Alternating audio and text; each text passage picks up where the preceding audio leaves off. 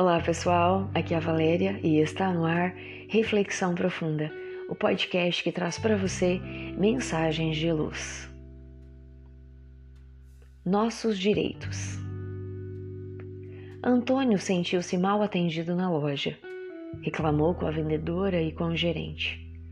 Saiu contrariado sem adquirir o produto desejado. Na rua, encontrou um casal de amigos e compartilhou com eles sua indignação.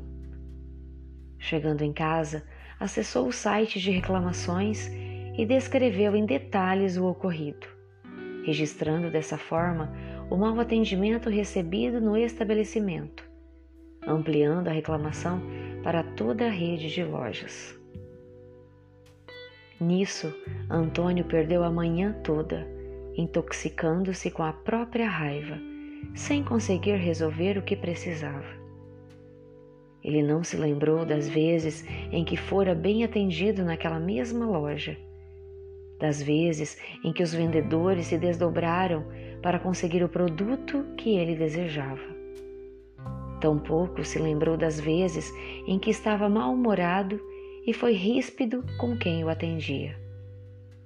Ele havia ficado frustrado porque não conseguira o desconto que queria no produto a vendedora tinha um limite e não pudera atender às suas expectativas. Orgulhoso e desacostumado a ser contrariado, Antônio considerou como ofensa a negativa recebida. Muitas vezes, nosso orgulho nos faz ter uma ideia distorcida dos fatos.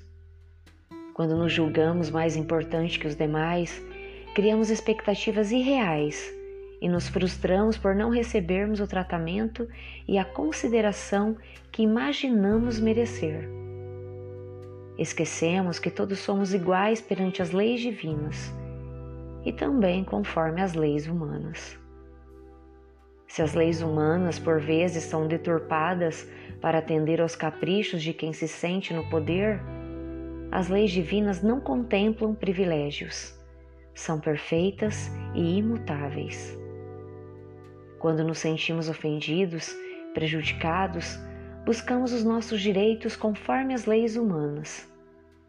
Reclamamos, despendemos tempo e energia exigindo retratação, compensação, justiça. É de nos perguntarmos se temos esse mesmo empenho para cumprir com os nossos deveres, tanto os deveres cívicos quanto os morais. Basta pensarmos no Decálogo. Basta recordarmos dos ensinamentos de Jesus. Amamos e respeitamos ao Pai Celeste e ao nosso próximo como a nós mesmos? Evitamos cometer atos ilegais, maliciosos, delitos de qualquer espécie, como, por exemplo, furar uma fila, sonegar um imposto, corromper um fiscal, entre outros atos? Evitamos falar mal dos outros, deixando a maledicência e a fofoca bem longe de nossas mentes? Somos pacientes e tolerantes com parentes e familiares problemáticos? Atendemos às necessidades de nossos pais, especialmente se idosos e enfermos? Quando não cumprimos com os nossos deveres, isso fica registrado embora não em um site de reclamações. Nossos pensamentos e atos geram energias que ficam gravadas em nós. Se forem negativos, nos acompanham até que mudemos e passemos a agir de acordo com as leis divinas. E isso pode tardar anos ou muitas vidas, a depender de nós mesmos. Todos somos credores do respeito aos nossos direitos. Entretanto, não nos esquecemos de que, acima de tudo, temos o dever de respeitar os direitos de todos ao nosso redor. Se todos assim agirmos, o mundo será um lugar realmente justo para a grande família que compomos. Os que habitamos este planeta em transição para um mundo melhor. Então, faça sua parte para esse mundo melhor.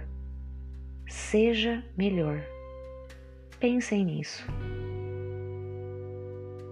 Fonte, site, Momento Espírita.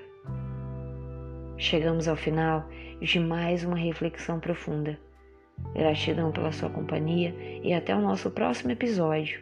Sempre nos dias ímpares eu conto com vocês. Grande abraço, fiquem com Deus e muita luz no caminho de vocês.